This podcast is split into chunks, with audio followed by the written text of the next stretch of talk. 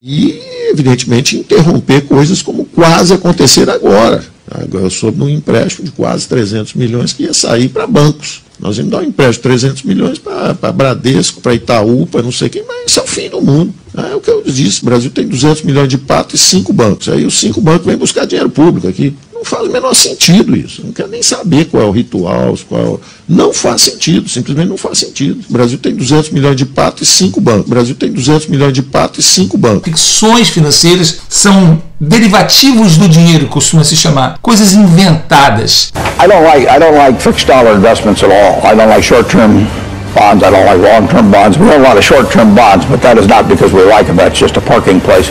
But the alternative in, in my view, uh, is income-producing assets of one sort or another that, that are not fixed dollar type investments. And uh, so I, I, I've said consistently for the last few years, I, I would vastly prefer to own common stocks than fixed dollar investments over a five or ten year period. O Brasil tem 200 milhões de patos e cinco bancos. CDB, CDI, LCI, poupança, são supostos investimentos inventados, uma verdadeira ficção, porque são invenções para induzir uma população mal informada de que aquilo seria investimento quando não é, onde eles repassam sempre algo em torno da compensação das perdas da inflação. Pessoal, um investimento que só compensa a perda da inflação não pode ser chamado de investimento. Não pode. Não é. No máximo, eu sempre digo, é chamado de uma aplicação. Uma aplicação onde você coloca lá para o dinheiro não desvalorizar. O Brasil tem 200 milhões de patos e cinco bancos.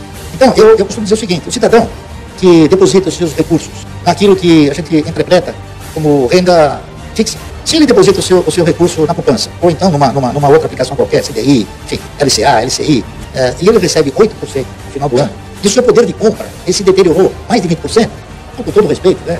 Eh, você não aplicou na renda fixa, você aplicou numa perda fixa. O Brasil tem 200 milhões de patos e cinco bancos. Antes de conhecer a Bolsa de Valores, quando eu ia num, num gerente de banco ou procurar algum tipo de produto financeiro para investir o meu dinheiro, porque me diziam que tem que ir lá falar com o gerente para investir. Conversa. Aquilo não é investimento. Toda vez que eu ia no meu gerente, eu ficava triste, me deixar deprimido. Eu falei, peraí, a inflação é tanto, e, e, às vezes mal encosta na inflação, como é que você chama isso de investimento? Não tem nada aí que rende mais do que a inflação? Ah, não tem. Aí, aí ele troca de uma poupança, um CDB, um CDI, uma renda fixa, um fundo de investimento Hoje tem milhares de fundos de investimento. Não deixem de assistir o meu vídeo Fundo Multimercado Safado. Ele não fala só sobre fundo multimercado, ele fala sobre os fundos em geral. É uma denúncia que está nas manchetes dos meios de comunicação, mas que passam batido e ninguém vê. Os bancos fazem uma covardia.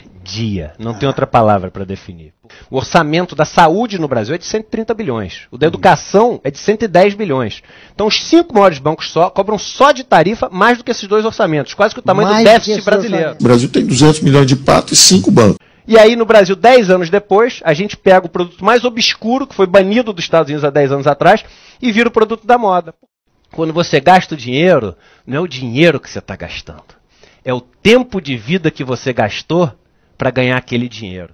Em mais de 20 anos de mercado financeiro, eu nunca vi um banqueiro celebrar o lucro de um cliente. O Brasil tem 200 milhões de patos e 5 bancos. Se hoje em dia no Brasil as pessoas soubessem como funcionam as coisas, os pobres e a classe média fariam revolução.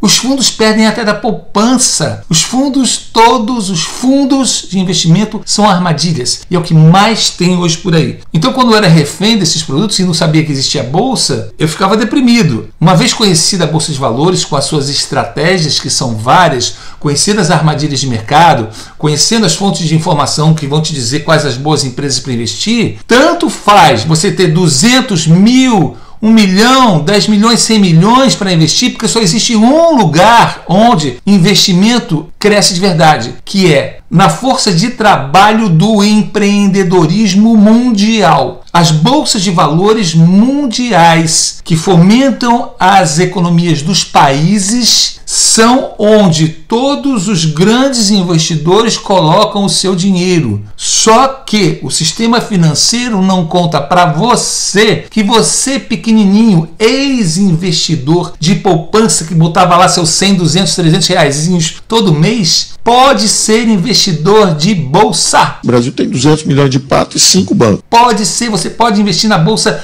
a partir de qualquer limite. Antigamente não podia. Tanto faz investir num pezinho de feijão como numa sequoia secular, tá? Porque todas precisam da mesma coisa: água, sol e terra fértil. Terra fértil é a bolsa de valores, água são seus aportes mensais e sol é talvez seja a boa orientação a se investir que o guia de ações traz com a luz da pesquisa e do conhecimento dos excelentes analistas que vão esquentar os seus investimentos com informações precisas, imparciais, independentes para você fazer o seu patrimônio crescer exponencialmente. Eu sou Marcelo Veiga, bacharel em Direito, jornalista, investidor, empreendedor, autor dos livros Só Não é Rico Quem Não Quer, Fábricas de Milionários e Fórmula Online. Sou também professor do curso Como Enriquecer na Bolsa.com.br. Espero te ver de novo e Deus te abençoe em nome de Jesus. Tchau, tchau. O Brasil tem 200 milhões de patos e 5 bancos. O Brasil tem 200 milhões de patos e 5 bancos.